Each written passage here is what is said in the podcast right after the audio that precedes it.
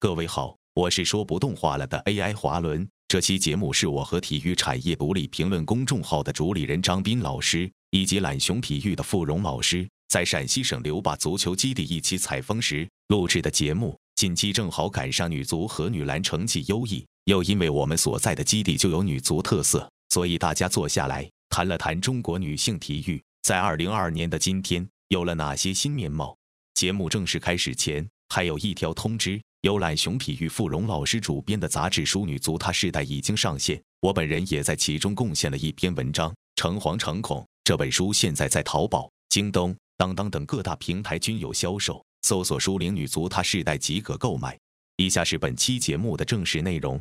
各位体育产业独立评论播客的听众朋友，大家好，我是张斌。然后我们这一期节目是一个非常特殊的节目，我们在一个很特殊的地方在录制。然后呢，有两位我们的嘉宾，一位是翻转体育播客的主播华伦，另外一位是懒熊体育的。呃，资深记者付荣，那两位分别给我们的听众打一招呼。对对对，各位听众，各位如果是在翻转体育听到的节目，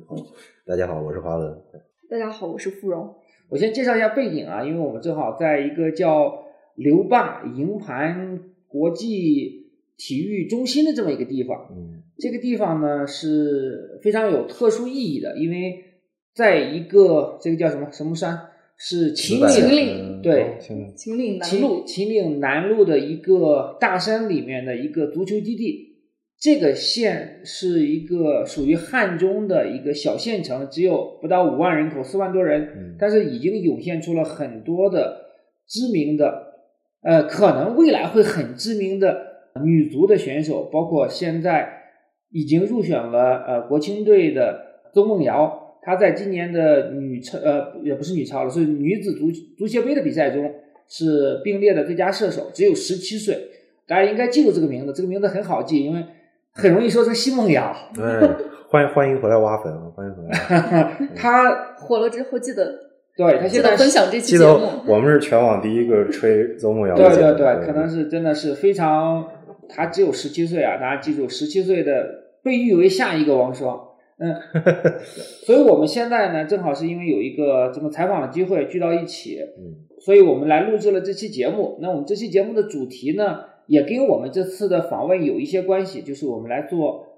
关于女子体育的这样的一个话题。其实最近女子体育也是很火嘛，因为篮球世界杯刚刚结束，那么中国女篮刚刚获得了亚军这样一个成绩。我希望付荣能够专门介绍一下你现在自己在打理的一个专注于报道女性体育的这个公众号，它的一些情况。哦，好，嗯，我现在做的这个女性体育的公众号叫做“翻滚坚果”，就是翻滚的翻滚，坚果的坚果。这个 为什么这解释的可太好了？对，就是你能想到的那个词。是你是个相声演员。然后这个也是在我我的。单位就是冷熊体育的支持下，现在呃，就是我个人全力在做的这么一个内容吧。呃，现在的输出主要还是以长文报道为主，然后可能未来会考虑说发展一些视频内容也好，或者播客内容也好，嗯，都会尝试去做一下。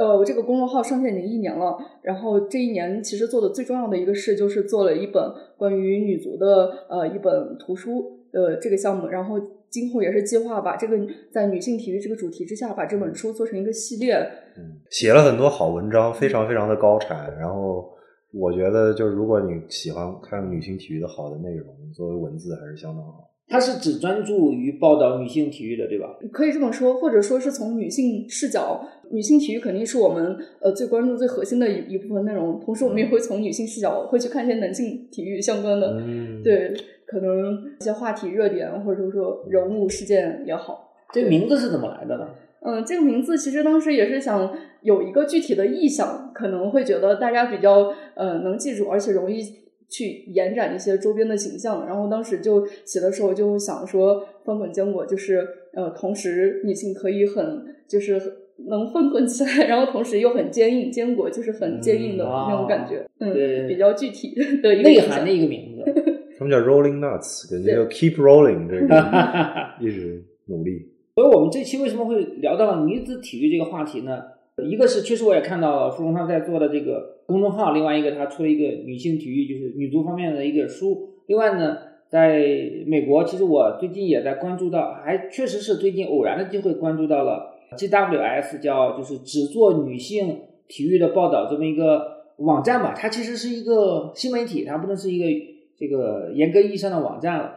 我是在 Boardroom 上看到了一个关于 GWS 的报道。Boardroom 实际上是杜兰特投资的一个，也是一个新新网呃新闻类的网站。这个 GWS 呢，它杜兰特也有参与投资，他其实是在他们上一轮的投资，这一轮是蔡崇信也做了投资。我看到他那个创始人，他那个创始人是一个以前 NCAA 踢足球的，也踢过职业足球。那他做这个的意义，他会觉得这是一个女性体育专门的报道领域，未来是一个有很大这个商业潜质的这么一个领域。实际上也证明了他现在呃完成了。呃，多轮融资了吧，在短短的呃两年左右的时间之内，所以发展还是很快。那我不知道你就是呃富荣你们做的这个东西和他呃 GWS 是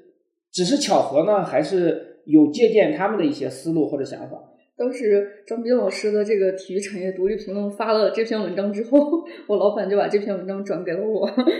就是希望我就是学习一下，看看人家是怎么做的。嗯，我其实也之前有关注他们，包括还有像同类型的，像 ESPNW，像嗯 NBC，它有一个 On Her Turf，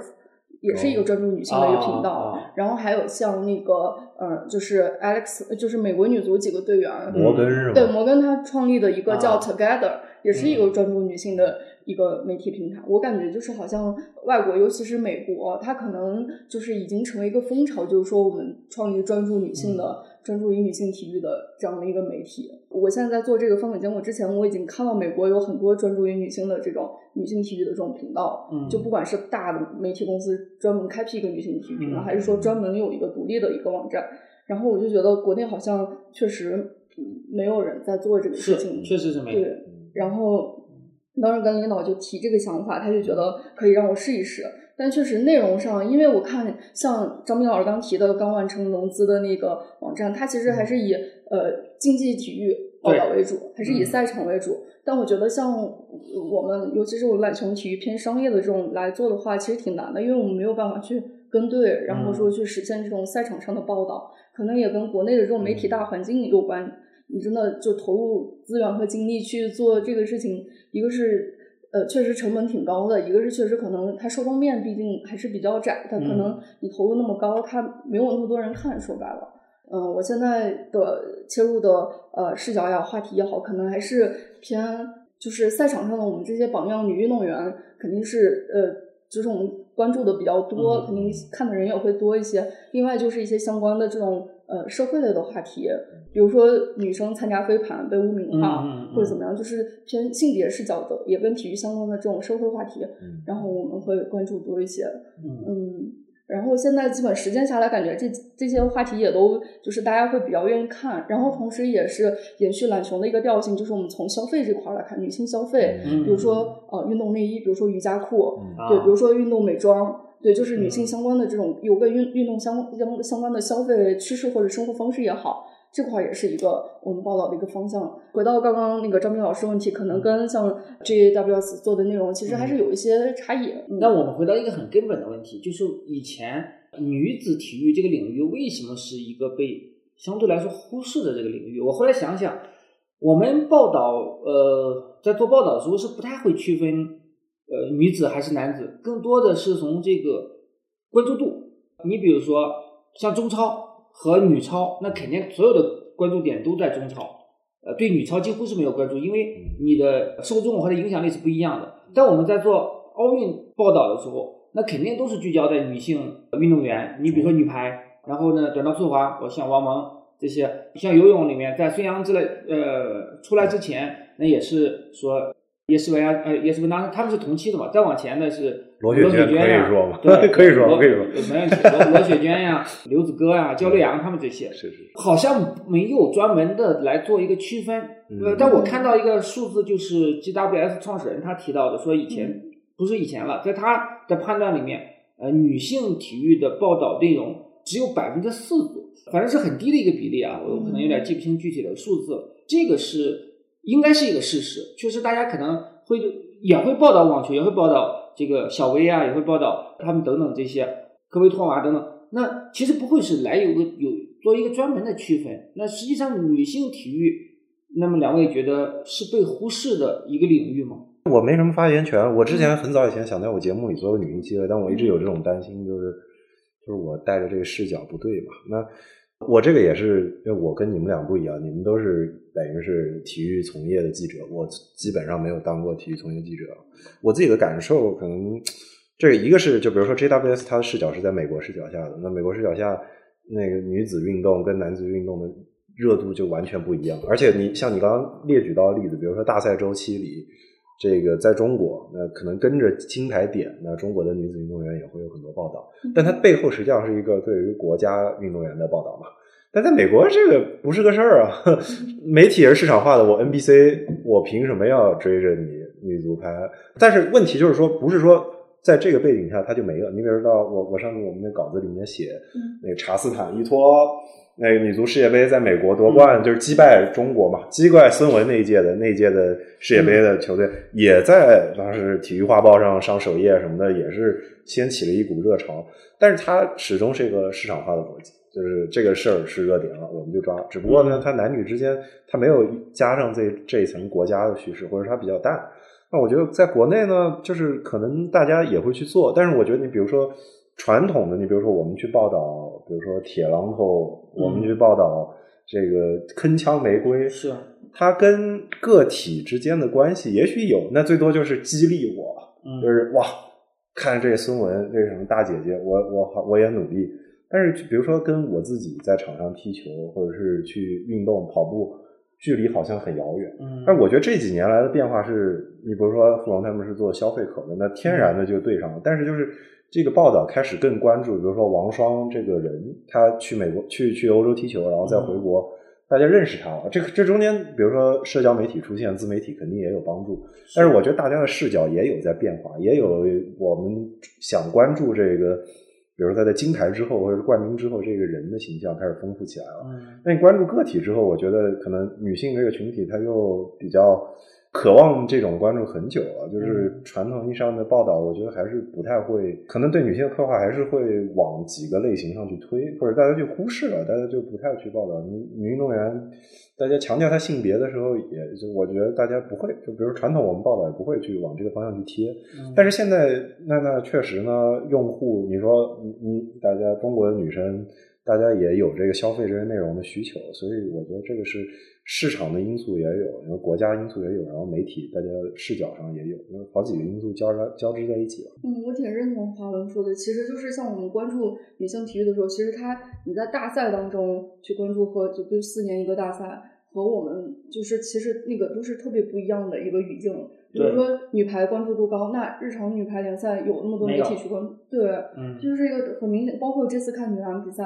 我想找一些真的就是女篮的跟队记者，发现没有，没有，对，真的是没有女篮的跟队记者。就这个跟男篮就是形成特别明显的一个对比。他连解说也没几个。你说我我想专门解说都是跨着，是都说男篮再说女篮，嗯，对对，所以是嗯。对，所以确实是存在说我们对女性体育的关注还就远不像对男性运动员的关注那么高。那你觉得之所以关注低的原因是什么呢？还是竞技成绩不够好？但是其实不对啊！你像，就是我们国家的这个有些综合项目，是女性的竞技成绩是远远高于男性的，尤其是奥运会这方面。我觉得前足球也一样。不是，我觉得前几年还不会这么说，但是这几年这个感受越来越强烈了。就是你把这句话抛出来，估计也没有人会说异议。以前大家还会哎还会努力抗争，没有现在这就是一个这就是一个事实。对男足甚至男排，你都没办法跟这个女子项目相相提并论。我自己的感觉就是好像之前你比如女超也有记者报道，但我感觉就好像就真的有那么一个记者，他喜欢这个，他真的就是靠他的热情，就比如说那个样姐。对，就今年我前同事他对哪哪个报？斌哥的前同事凤凰体育的，对他自己喜欢女足，然后他就是。当时在他的公职单位，然后就顺便就说去报道一下女超，然后包括女篮可能也有一群这样的人，他就是报道好像不太多，有个别的呃记者可能同时会稍微关注多一点点。是，然后像女排就是有一些公众号，像什么我们爱女排，哦我爱女排，对。然后像这样的也是业内，他可能之前那个也是跑排球的什么的记者，对。然后他创立这样一个自媒体，可能就是关注女排，对，都是这种，因为有一个人特别喜欢，然后去报道。是。对变成这样的一个自发的行为，但你说真的，好像你说媒体机构他投入投入多大的力量去报道？没有，就是我可以呃提一点，就是像我们同事陈清阳，傅荣也比较熟悉，他去报道女足，很多时候都是自己自费，然后贴钱，或者有时候是要和同行拼房住啊什么之类的去这个深入到这个领域里面，而且他实际上在不做记者之后，很多年还都是很关注。啊，女足这个领域有很多女足的事情，我都是去找他打听。那我自己好奇，我问你们一个问题，就是比如说你刚刚列举说，以前关于女女性体育的报道相对少一些。比如说你一年的，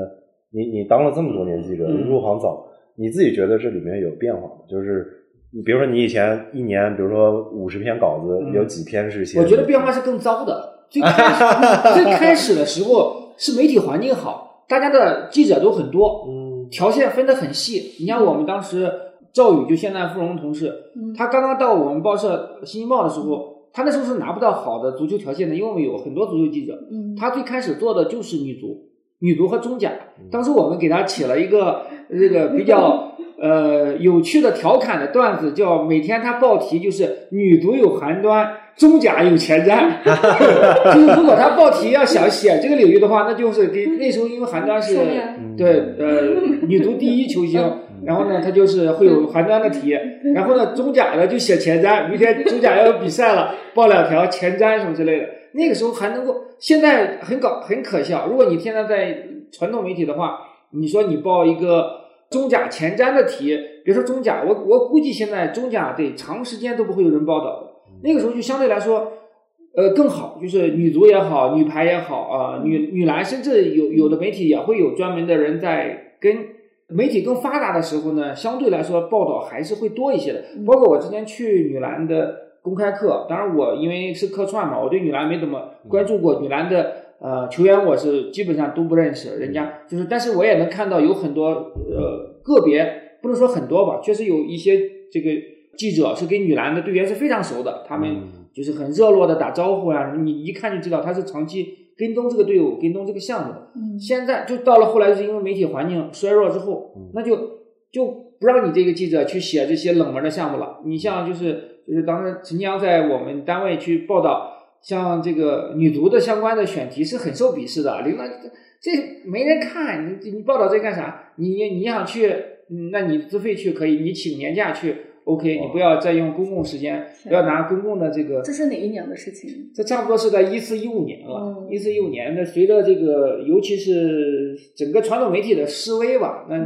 越来越少的记者去跟。但是你看女性体育项目了，对吧？就这个时候，他你说传统媒体视为是，但这个时候自媒体就崛起了嘛？或者说你说社交媒体出现了？对。那社交媒体出现的时候，带来一个非常大的变化是，运动员自己可以发声了。对女运动员，你到现在你看到这些女运动员，当然有的人选择不发声，但也有女足也好，女篮也好，也有很活跃。你看这次女篮世界杯上，赵爽是解说是吗？嗯，对对。那那对女足，然后像赵丽娜这种经常出来在各种活动上，就是我觉得这这里面你们就是记者可能会有点落寞，是不是？就是觉得自己这个角色被运动员代替。也不是，因为记者本身也越来越少了，当然有记者了。嗯。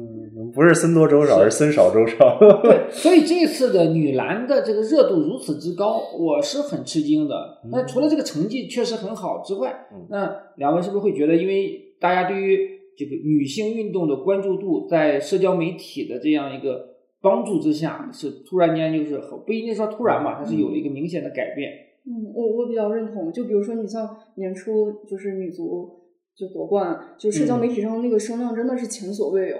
就我我感觉好像一个是确实很多年没有成绩，可能这么确实一八年亚运会的时候可能也是输日本拿了亚军嘛，嗯，然后今年就确实是好多年没有拿过，不管是男足还是女足，足球没有拿过这么好的一个成绩。然后一个就是确实是这个是数字媒体时代，就可能这个声量就是呃指数级的给放大了，就不像你想上次夺冠好像是零六年，还是那个时候还是看电视的年代，就上次亚亚洲夺冠是零六年吧，那个时候还是看电视都没有那个新浪什么才刚刚发展起来，对，都是那个年代，所以这次就是一个是移到手机端，一个是就各种社交媒体的话题互动的一个推动，一下关注度特别讨论度特别的高。这次女王也是类似的这个对热度的这么一个发展的路径，突然推高了。不是，我觉得现在就是，我觉得这个中间还是有一个，比如说有个差别是说，不是，我觉得两个差别，一个是你比如说像你你们。你你比如说张斌老师作为记者的视角，你们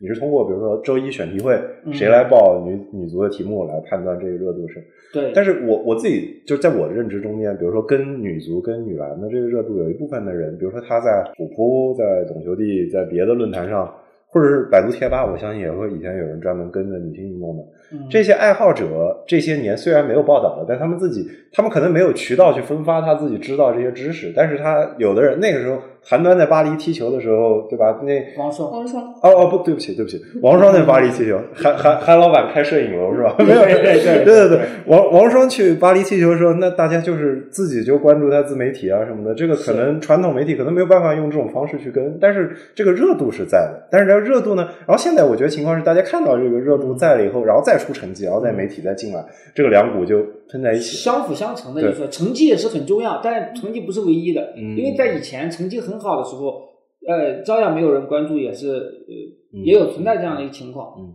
而我自己啊，这个是我自己的一个浅见啊，就我觉得还有一个大的不同是，我不知道这是不是我的幻觉，但我觉得这些年普通的女生。他们接触，因为健身房的普遍的存在，还有你不管是他是操课也好，还是各种各样类型的新的健身房，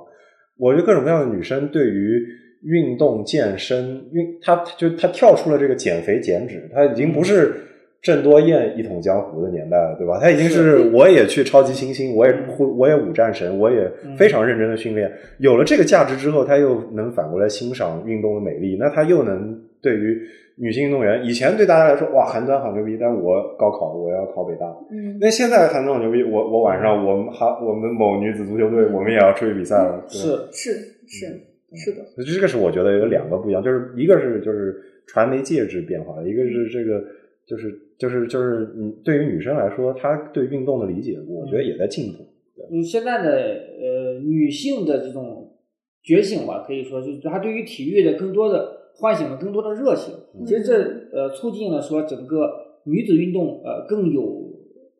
这种怎么讲人缘或者是说受众。那其实我之前在呃前几期的节目中跟另外一个朋友聊到过张伟丽，其实张伟丽的话，她现在我觉得已经是。啊，中国女子运动员里面是最顶级的。她这个项目其实放在以前，咱们说实话是一个很冷门的项目。没有，没有这个项目。对对对，没有这个项目。中国以前哪有这个项目？对，然后呢，你像同样的情况，她现在其实如果从知名度、商业价值、影响力，她都是在徐灿之上的。徐灿虽然是有这个拳王的金腰带，嗯，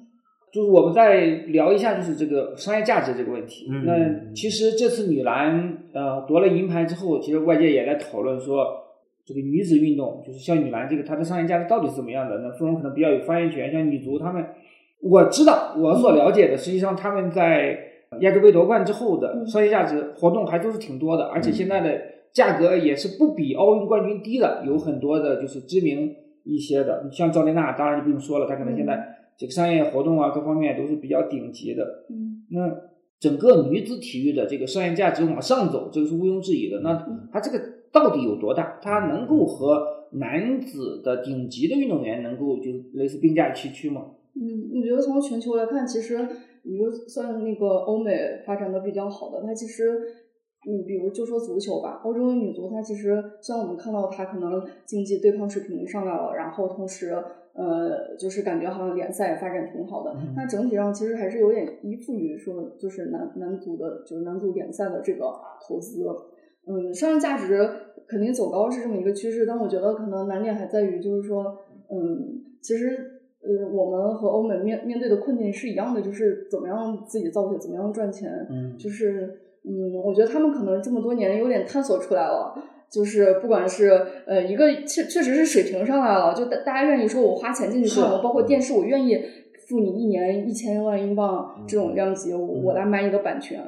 就是电视台觉得我买了你的我不会亏钱，那他肯定才会买，它是这样一个逻辑。对，OK，嗯，没事没事，嗯，然后我感觉就是确实是也是探索了这么十几二十年，我感觉我们好像就是我们发展到最好的男子的联赛都没有说商业化探索的多么成功，然后你再说女子的联赛，确实也没有一个就可以参考或者复制的这么一个嗯。一个样板吧，是，我是这样的感觉。然后从个人的价值来说，嗯，确实是，就是我们的女运动员，就不管是这几个商业化的项目，还是说就是大赛才能入面，比如说像呃那个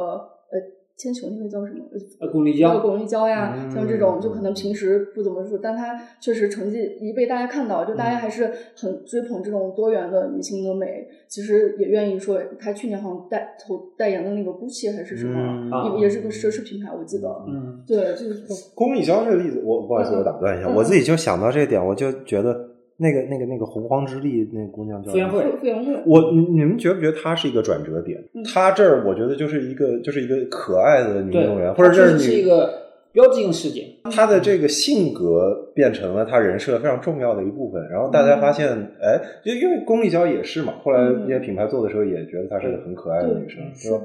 就就我觉得他们有这一层价值出来了。然后我自己，我刚想到的这个。我我就打断你，我也不好意思，我就接着说了，就是我清楚的知道，比如说张伟丽接雅诗兰黛的代言，我我直接说，因为我朋友就是雅诗兰黛的，哦哦，他就跟我讲，一开始他他做她是一个女生，嗯，她不看 UFC，不知道什么是格斗，什么泰拳、拳击，这搞不清楚，分不清楚区别。但是他所以他们一开始投的时候，他们我记得他们是在杨倩跟。跟张伟丽中间有点纠结，反正，但是他们后来投张伟丽的时候，因为为什么呢？背后有一个原因，现在女生在健身房里练练打拳的也不少啊。是，那这些练打拳的女生看到，就是他们就算不一定能理解什么地面技什么，看 UFC 看张伟丽打拳，是本王的东西，你都能看得懂。对，而且这个确实有一个看很帅的这么一个帅气这么一个价值，这个是我自己觉得这个感触很深。就你放到十几年前。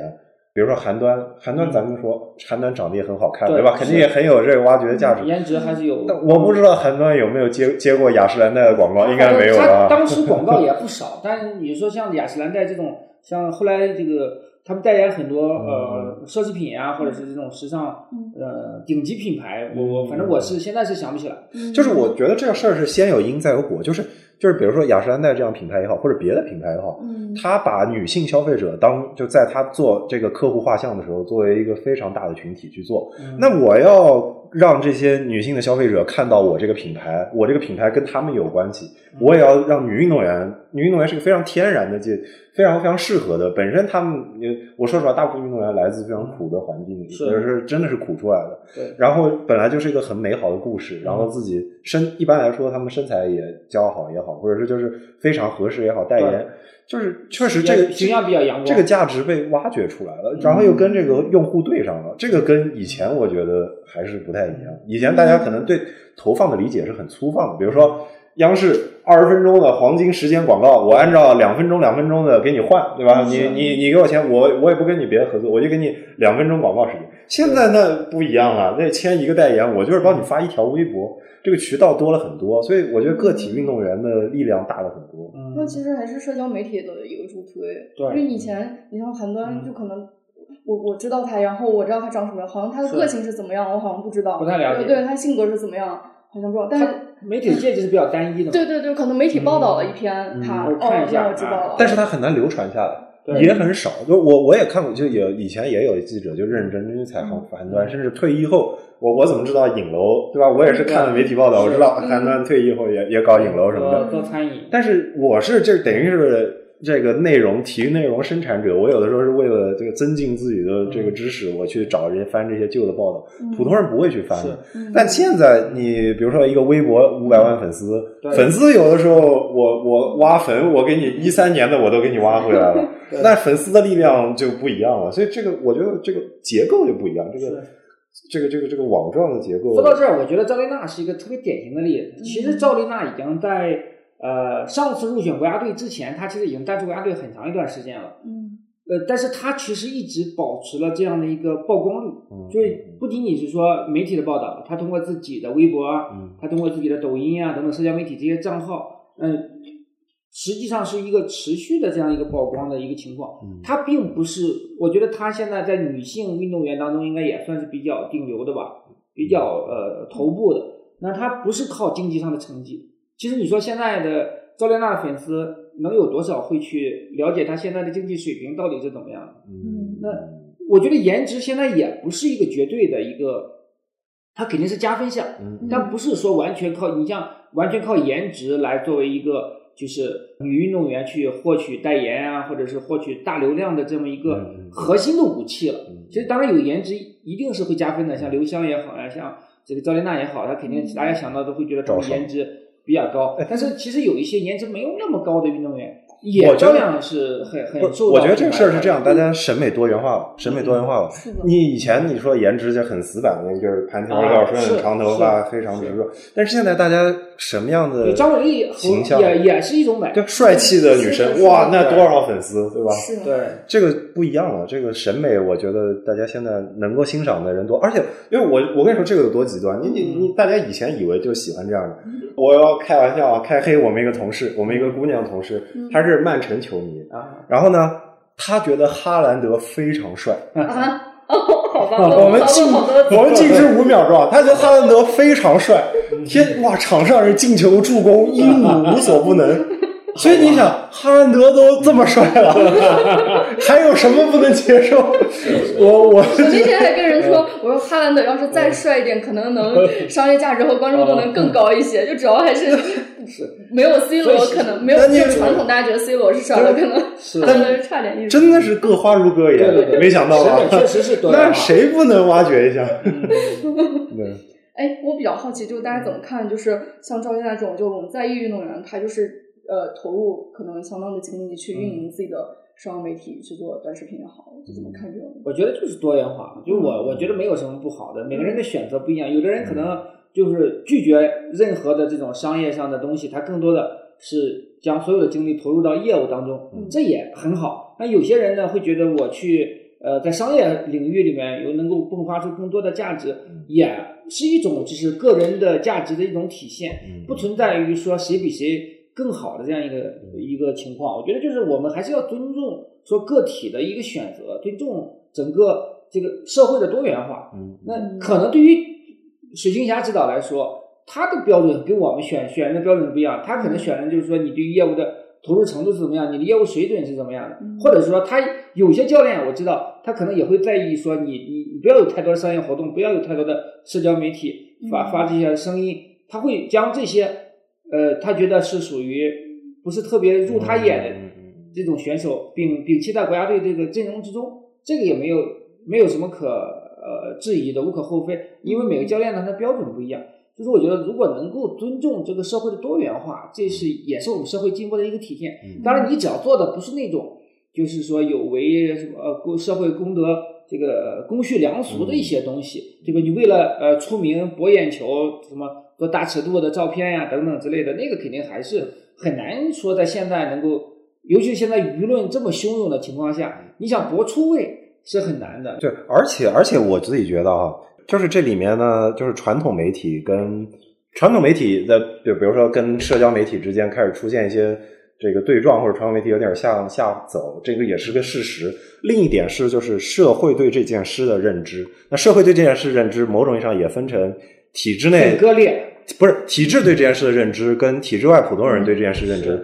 那比如说，我们传统意义上理解，就体制里大家可能比较看重官方媒体的报道，然后不是那么看重，比如说一个自媒体的报道。嗯，但是我自己觉得，就是我觉得他们的这个思维在变化，他们现在也觉得你要当网红啊，就是这个这个转变就慢慢慢慢发生。你比如说在疫情的时候。那疫情的时候，很多剧院它没有流量了啊，剧院它没有收入了，嗯没有收入，他就鼓励自己的演员出去当网红、拍抖音，啊就是这个是成为他内部一个政策。嗯那我觉得这不会是一家的事情。那你比如说到疫情的时候，运动队也不能比赛了，嗯那运动员也会发现，我清楚的知道某些球队就是不说什么运动了啊，嗯那运动员这个球队毫无收入，有的时候要靠运动员拍抖音来倒贴这个球队。啊，那 你想到这个年代了以后，大家对于社交媒体理解又不一样，那对你有的时候不不反对，完全不反对你了。是，那以前你比如说大家还会批评什么郭艾伦当网红影响他，现在没没有这么多的芥蒂了。那那这个事情我觉得就还是太传统了，因为运动员他是职业，我们就为什么叫职业运动员？职业运动员就是为你的行为买单，你的场上的表现和你自己的行为是它是有联系的，嗯对吧？你但是对于运动队来说，我只需要看你竞技场上的表现，你水平达不到，你打替补，或者是说你拿不到顶薪之类的，那跟你最后你的社会就是呃训练之外的，你的工作之余的生活是怎么样的？你爱去泡吧，爱去蹦迪，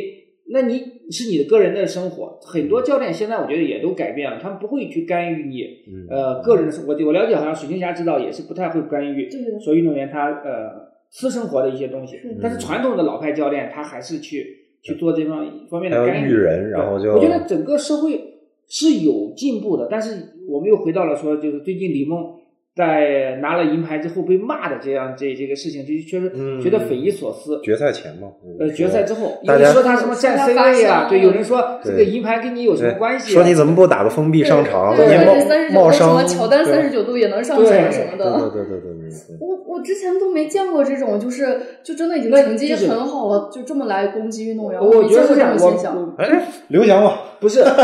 刘翔还不一样。我我想说的是，就是公众是不是对女性的运动员还是有一种呃恶意存在我？是这样的感觉，就从年初亚洲杯的时候，其实觉得哎，我们自己的运动员，女运动员拿了一个亚洲冠军，就就是恭喜就好了，我们就说声牛逼就挺好的。就为啥会有人跳出来？而且我点进去看，大多都是男球迷，就会说你这个亚洲杯的冠军。含量没有，就含金量其实跟男足比没有那么高，就是说什么没有西亚狼，没有西亚拳王，什么东南亚不参加，什么这那都不参加，然后呃什么呃你们就反正就拿什么女性体育观赏性说说是，就我感觉就是就包括女篮现在我们拿了亚军，然后他们又是那一套说辞，什么呃玩的国家少，什么观赏性不够，什么这那，就我感觉好像我我我不知道，就好像就总是有一种要贬低我们。呃，女性拿的这个就是取得突破的这个价值，我不知道是为什么，我不知道这种感觉，你们有没有这种？公众的恶意，我感觉它永远是会存在的，嗯因为其实当时你刚才讲的刘翔这个例子，其实也是一样的道理。它只当然只不过是说涉及了刘翔方面不太涉及性别的一些东西。嗯我觉得很多呃，不敢说多少比例吧，但是一定有一定的比例的人存在，他其实是带着一些恶意或者是一些偏见来看待呃女子体育的。虽然我作为男性，我可能也能够去承认一点，就是我们这个类别吧，这里面的其实大家上对于女性的认知实际上是有一定的，就是偏见吧，永远有偏见会存在，角受限，这个是这个没办法。就是包括同工同酬也是一个问题。之前美国他们可能网球的同工同酬，其实大家就是也没法接受。虽然网球的职业化已经很高了，嗯但是大家的一个说辞是单板冠的同工同酬是不对的，对因为男男性是性是是五盘，嗯对吧？女性是三盘三盘两胜，嗯所以这种偏见的东西呢，它一定是会存在的，甚至是说我我不知道华人会怎么样，那我可能在某一些时刻、某一些点上，也会是有一些这种、嗯。呃偏见存在。但是嗯。现在的偏见有点过于恶意了，就是你可能嗯。些许的偏见，在大家可承受范围之内的东西，我觉嗯。得是可以消化的。你现在对于像李梦的这些呃恶言恶语，已经完全不是说稍微的偏见，你就是这个攻击了。我觉得是两层叠加的，就像黄龙说的刘翔的那个，就是好像你你应该为国争光，你应该上场怎么样，但是你你没有做到，就包括李梦好像也是这种感觉，这个是一层，另一层就是李梦还叠加了一层性别攻击，就是好像、好像就是。就是在贬低女性的这个女性，不管是女子体育还是说女子我们的女性运动员取得的成就，就是想贬低这个价值。嗯我觉得可能这可能还是反映了一个整个在职业体育这个里面，就是女性体育的地位在上升，但是它其实还没有完全到能和男性职业体育这种并驾齐驱的这么一个状态。我觉得这这是更大的，就是社会层面这个嗯就是性别角色的关系。就是你作为一个家长，中国家长，我们绝对听过中国家长说，女孩子家家要文静是，不要出去动。你你跟假小子似的，这些运动员，他女运动员他们肯定经历过，对吧？是这种这个，我也特别不是这个我的意思呢，我这个可能是我恶意的揣测，嗯但是呢，这有这样思想的家长，有可能他也是电视机前的一个体育迷，对吧？他看比赛，然后那女足他心里有有可能有这个想法，就哎，女孩子家家好好的琴棋书画为什么不好？因为因为我拿个比较极端的例子来讲，这个虽然不是中国的例子，但我觉得就是这样，就是 UFC 的总裁 Dana White 那个白白大拿。拿，嗯白大拿说了很多遍自己这个故事，我自己觉得他现在已经把这当做一个商业故事来吹嘘了。但他经常说，我在见到隆达罗西之前，我觉得女人就不能打格斗。我我 UFC 绝对不会为女人开格斗，这是一个运动竞技联盟的这个老板，而且早在零几年初的时候，其实 UFC 运营状况也没有多好。九十年代人家是卖身的，对吧？就是跌破价要破产边缘卖身的。到零几年，他们虽然开始运营好了，拿到 Fox 的 deal，然后后来有机会上 ESPN，、但是这个他运营状况也没有好到那个程度，但他依然会觉得呃女性这个打拳没有没有价值，没有价值。直到他遇到隆达罗西之后，然后但是他好好处是他愿意大大方方承认自己有这个偏见在。嗯有很多人他也不愿意承认，我心底里觉得女生要怎么怎么练习啊，这个是最可怕的。其实，如果你当你意识到自己你有偏见的时候，你去纠正这个偏见就很容易。而且，我觉得很多网友他可能自始至终他就觉得自己不是存在的偏见，他就觉得自己看到的就是一个客观的事实的东西。嗯，我就发现那些男生就经常会用什么观赏性啊，什么就是这种措辞。然后我那天还跟我同事聊，我就说，那你中超和英超比，你有观赏性吗？那你不是该看还是看吗？那你是看那个观赏性吗？就其实我们看女性体育的时候，有有时候也是，那我们就是有这个情感情感连接在这里。我们可能欣赏某个运动员，可能那个队是我们主队，那确实就是就是观赏性是一个层面，但也不全是我我去追随这个运动员和球队的一个全部的原因。呃但我们把这个话题稍微绕一点，我自己觉得，就比如说像女足嗯。或者女篮，我觉得其实女子运动中间有一个特殊性是女观众会比别的要多，就是就是你比如说你看 CBA 的观众的比例跟看女超的观众的性别的比例，很可能是大概率是女超会多很多女粉丝。然后我自己觉得这个就是女球迷也好，女体育迷的形象这些年也就是大家开始认识了。以前大家，我说实话，男生真的会无无数，你现在男生，女生不懂球，女生伪球迷，女生就知道帅，对吧？那马上今年年底世界杯来了，这个论调不绝于耳，对吧？来来，我来给女生讲讲什么叫越位。你看啊，看懂越位，你就已经击败多少多少女生了。但是这些年，我觉得他已经好一些了，就是越来越多人至少就是能够认可，说是这这，哎，女女性体育迷，那大家也看了这么多年了。大家也自己接触运动这么多年了，所以这个我我，但是我不知道对你，就是比如说芙蓉，你觉得就是像这些女子运动中间的女粉丝，她可能她会不会，比如说行为上跟普通大家印象里的体育迷会有一些变化，比如说在追某一个运动员，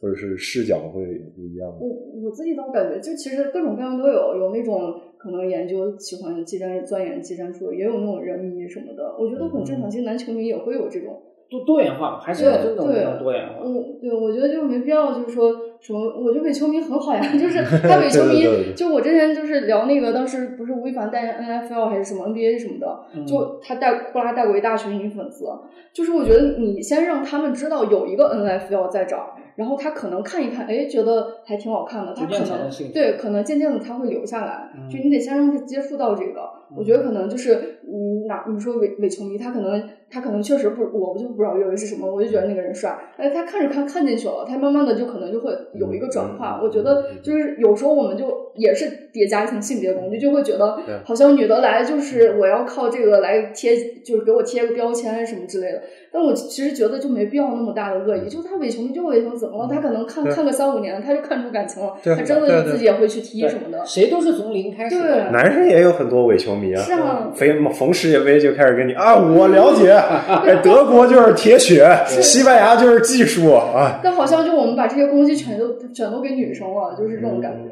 而且还有看帅哥，他们喜欢说女生喜欢看帅哥，男生哪个一大堆人当年说哇巴迪斯图塔多帅啊，对啊卡卡尼吉亚多帅啊，你不也是觉得他帅吗？对吧？嗯是一样的道理。嗯，那两位是不是会不会觉得现在的女性的体育迷的数量是在增加的？因为这个呃，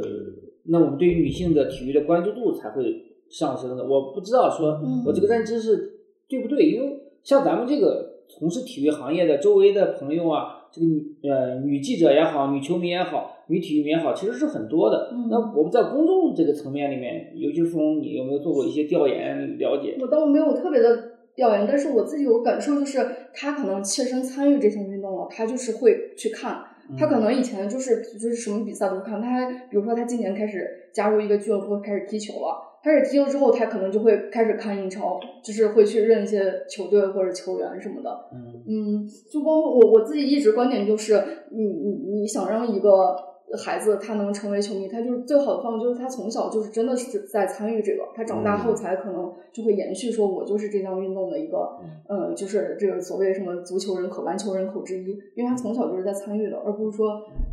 比起什么吴亦凡开始带我来看的这种，他肯定转化率会更高一些，就可能。现在参与运动的女生多了，她确实就是就像华伦刚刚说的，可能越来越多女生她愿意去打拳、接触格斗，嗯。那她就确实会去看张伟丽的比赛，会去看嗯。UFC 其他人的比赛。对。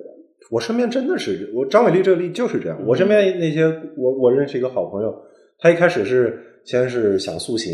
啊。就是早最早的时候是减肥，然后是塑形练肌肉，然后练的就可以去打健美比赛那样，嗯。然后去身体素质基础打好了以后呢，去练拳击，嗯练拳击之后就逐渐能看明白 UFC 的一点东西了。然后就你就能欣赏张伟丽的美丽了，嗯对那那这个就是逐渐递进下来。是，就一个是能看懂了，一个你有时候就看你就真的是你自己参与了，你就开始看门道了。你看，哎，他那个是怎么传的，怎么配合的？嗯就你开始看，不只是看帅哥，可能对，就还是参与之后，他可能会有一个那我觉得这个里面可能有一个呃好的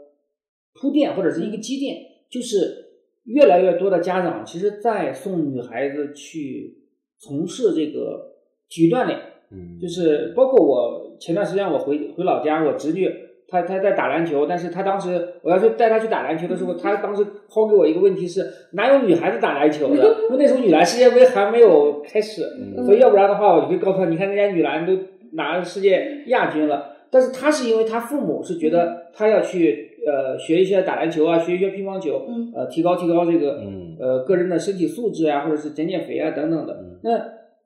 因为这样，在我们那个年代，就是我可能稍长你们呃几岁啊，也可能 十几岁。没那么夸张啊。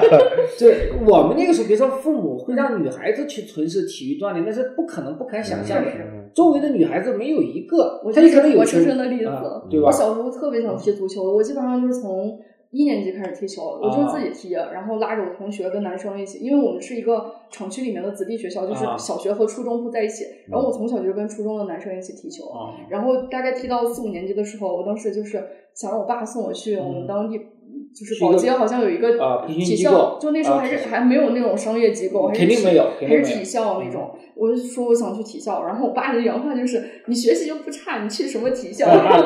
对，就就直接这样把我打回了。我小时候第一个梦想就给我扼杀了。就反正现在的一批可能呃二十岁出头的，或者是说二十五岁之前的，他们的父母可能相比我们呃，当然我们的父母可能也有年龄上的差距，嗯这个就是会更开明一些，尤其是现在这一批，比如说像我们的同龄人，像或者是说像我弟弟或者更小一些的这些年轻的家长们，他们都是很支持孩子去从事这个体育锻炼的，无论是男孩子还是女孩子嗯。那如果从事体育锻炼的女孩子多了，他反他对体育的关注度一定是会上升的。嗯爸妈的支持，这个我我自己还是觉得这个是一方面，就是商业健身房的贡献很大，啊，也很大。商业健身房的贡献很大。嗯也说明大家对于体育的重视程度，现在嗯职业女性呀，或者是说，嗯我我想问一个嗯艰难一点的问题，就是其实我刚听这些下来的时候，我自己还是有一点怀疑的，就是就是说我我我心中对这件事的认知是这样的，就是有很多人愿意让女生去锻炼，但是你说他们愿不愿意让孩子去体校，我觉得这是另一回事。那是另外，肯定是另外一回事。对吧？但是，即便这个孩子他不去体校，他因为从小他踢足球，或者是他打乒乓球、打篮球，嗯他对这个项目的关注度，他天生会比你从没有接触过这个项目的孩子要更多的。嗯嗯嗯，我前一阵就是也是跟那个女女足的一些队员聊，我就想了解大家一开始是怎么接触到足球的。嗯，我发现，就是让我有一些就是出乎我意料的是，就好多人他不是自己选择的足球，他可能就是呃他可能就小时候可能也是几岁七八岁的时候，可能爆发力特别好，就跑的三十米、五十米特别快，或者是立定跳远，就可能很小就跳了两米多。对，然后被教练发现说：“哎，你可以试试足球。”然后踢着踢着就发现确实是有天赋。然后有极少数的像马晓旭这种，他就在大连，大连整个足球氛围特别好。他小时候就是我就要踢足球，就这样的人特别少。就一直到现在，包括零零后球员，他可能自己选择足球的都很少。在我们这块儿正好可以插一插播一下我们现在所在的这个回来了。对，感谢东道主。对，感谢东道主给我们提供这么一个机会。这个刘坝县是一个非常呃小的县，然后呢，以前是个贫困县，很多孩子是他们就是山区里的孩子，他们是真正的是将足球作为一个改变他人生、改变命运的这么一个途径。而且确实有很多孩子已经走出了大山，甚至现在已经进入了国家队。嗯嗯，就是，而且这个地方，我我稍微补充一下它的背景，就是陕西汉中，然后秦岭中间的一个小县城，都是进这个地方呢。你到了陕西汉中这个之后，你还要再转巴士。然后过它等于像盘山公路一样的到这个县城里面，一个多小时。它的地理是一个多小时。对它的地理位置是不是那么方便？所以对于他们确实是山里面长大的孩子，确实也有自己的困难。嗯，而且很多家庭条件是比较普通或者一般或者是一般偏下。另外呢，教学质量其实也没有那么高，在整个陕西省和其他城市的孩子竞争缺少竞争力，所以可能大多数孩子很难去能够。说通过考大学啊，走出大山。那现在因为足球之后，他们利用足球不仅仅可能走出大山，有的可能会走向世界。尤其是这个地方的女足，女足是一个他们的特色，包括已经培养出了像周梦瑶呀等等这些，呃，赵新月，还有还有，嗯，包括他们一起入选国青队的那个刘晓乐，石小敏，对，小敏的 U 十九，对他们就是真的是已经，这个命运已经在改变了，而且是在短短几年的时候。对，就是有天赋的女生其实还是挺多的。就是说，我们怎么样能给他们这个机会去接触，就是不同的，不只是足球，可能各种各样的运动。嗯，是这个时候，我觉得就是一个好的氛围很重要，因为大多数的孩子可能都是很被迫走到了这个足球这个领域里面。啊，女孩子，那像这个刘爸这边的一个女孩子，她现在可能她不是那么特别被动了，她是很主动。因为他能够看到说他的学长学姐已经通过这个呃考考进大学，有很多北体大呀，很多这种名校，这个同济大学都都已经能够考上了。那他可以通过足球作为一个他的技能，他能够考上大学。当然，可能不是所有的孩子都能进国家队啊，都能去踢职业。但是能够去读一个好的大学，也已经是一个命运的巨大的改变了。所以，他他们的父母也看到了这样的一个呃。好处吧，或者一个甜头。那包括他们自己可能也会有这样的意识。他对于足球，他肯定不是很排斥的。嗯，就留坝这个地方，我觉得有一个跟我们刚刚聊到的都相当不一样，但是非常重要的概念，就是这两年很火的这个体教融合的概念。就是说，但是怎么说呢？我们就把它当成说是学生在学校里怎么从事体育运动，但是他又这个学校又做出了一点体育特长，就是。作为背景呢，就是刘坝这个地方的学校其实不算体校的，就是它不是体校，它完全它不是这套编制的，它也不是这套系统里的。包括我们这两天在这儿跟足校的教练也好，还是跟他们基地的负责人聊，他们请一个教练其实也不容易，就是能有这个预算请一个教练，也要花很大的精力，对吧？但是我我自己觉得这个点呢，就是我们刚刚完全没有在聊，就是比如说，就是如果她不是体校系统上来的，就是普通的女孩。那她怎么样好好的受到优秀的这个运动的教育，然后又有这个足够好的环境？刘坝这个地方它有一定的特殊性，是就是它它确实穷，而且据说就是几十几，如果我们是十几年前来，那更穷的一条街上什么也没有。叫呃刘坝可能好点，我们现在在这个营盘村足球基地，是它这个足球基地的核心，那更是如此。那所以对当地人来说，他们搞体育的这个动力就非常的强烈啊，哪怕是女生，就其实当然就我们在我们在一直在说女生，这集聊也是女生，那这儿也有男足了，就是他们男女都踢，都有可能用这个当做一个跳出大山的工具。为什么呢？因为当地的这些你也没有什么学大教育，还是某某这个来这儿。我我线上网课，我说实话，你做教育行业这些人，大家也理解，搞了十几年线上网课，不可能帮助大山的孩子卷过是朝阳区的，对，那不可能，对，就不不会的。所以对他们来说，踢球反而成为了一条非常现实的路径。那这个本来也是，就是你比如说，大家在一个理想化的模型之下，这个本来就是就是有家庭条件可能受一定限制的家庭会愿意让孩子来练体育。但我们在刘爸这看到了一个非常好的例子，是，嗯，而且我们下午已经看了他们的女孩子在踢比赛，就整个感觉是非常好，是非常专业、非常职业的。这也反映出了整个的，就是我们当下不仅仅是中国了，就是美国其实也一样，可能全全球包括欧洲的这个女子足球都是在一个蓬勃的发展的这么一个向上的嗯一个通道或者是一个过程当中，这总之是一个很很好的事情。那再回到说这个呃，因为女性体育相关的这个媒体 GWS 也好，翻滚坚果也好，那因为你嗯其实你是呃这个整个这个产业链条的下游。等等上游的时候，它的发展足够好的话，那下游的媒体的各方面的环境啊、商业价值啊，它还会有一个水涨船高这样一个过程。这也是 GWS 能够完成这个多轮融资的这样一个这样一个一个一个一个结果一个过程。然后我补充一句，就是 GWS 他们有一档就是篮球博主做的这个这个播客，就是就是阿贾。威尔逊就是在美国队的这个呃，MVP 对对 MVP 级球员嘛，就在这个世界杯上也是大放异彩。嗯他和韩旭一起入选了那个最佳阵容，而且他也是这个整个这个赛事的 MVP。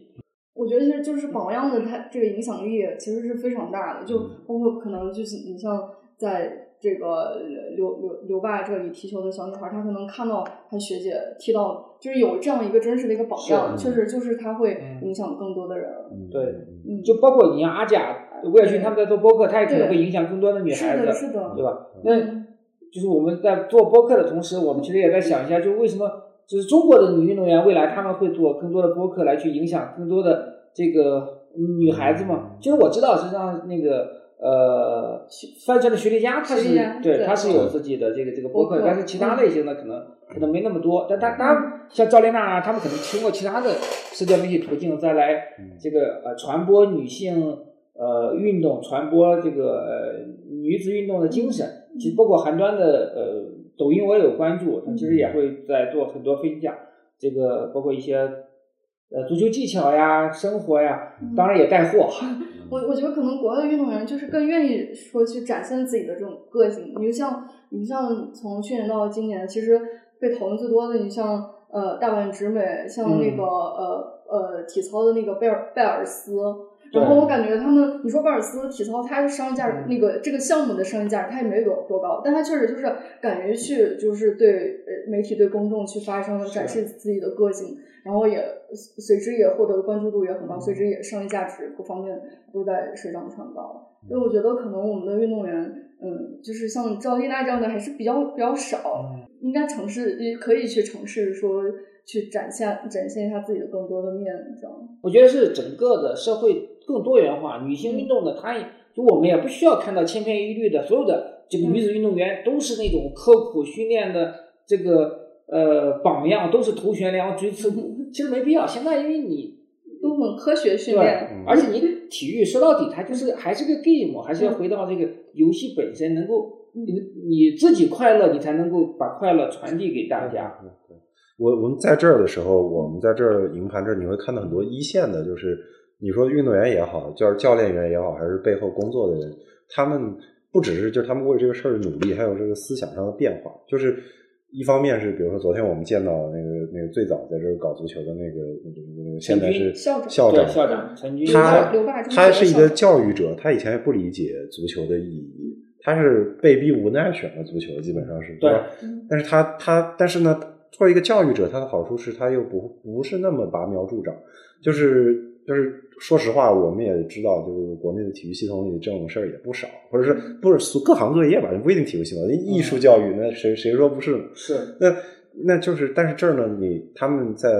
营盘这里带这些孩子踢球的时候，虽然说实话这个地方很穷，他们有很大的经济压力也好，就是让他们出成绩，但他们还是希望让这个孩子去感受运动的快乐的。嗯这点真的是做的很好的，而且是我觉得是你要把一个对孩子不一定女孩子男孩子都是，你要让他们早早的喜欢上运动，都是要以这个原则去接触，反而是你在大城市里，现在有的是卷的，你是家长送去练，呃，那个姑娘跟你家乡那个姑娘跟你说哪有女篮，她的意思是我不想打了，别劝我打，我想躺平，我回家睡觉。对对对。